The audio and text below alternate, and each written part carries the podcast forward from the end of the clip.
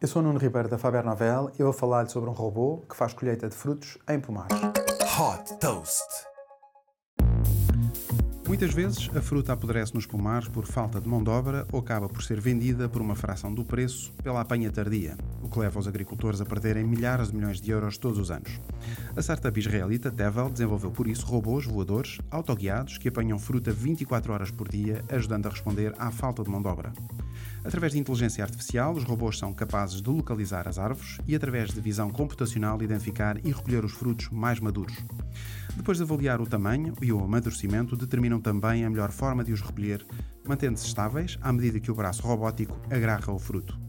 O sistema destina-se à colheita de vários tipos de frutos, incluindo abacates, maçãs, peras e laranjas, podendo ser utilizados para podar e também desbastar as árvores. Os dados da colheita, como o volume, o peso e o valor comercial, são disponibilizados em tempo real aos agricultores através de uma plataforma online. Aumentando os níveis de produtividade e reduzindo os custos de operação, estes robôs têm sido testados em várias propriedades agrícolas em Espanha, Itália e nos Estados Unidos.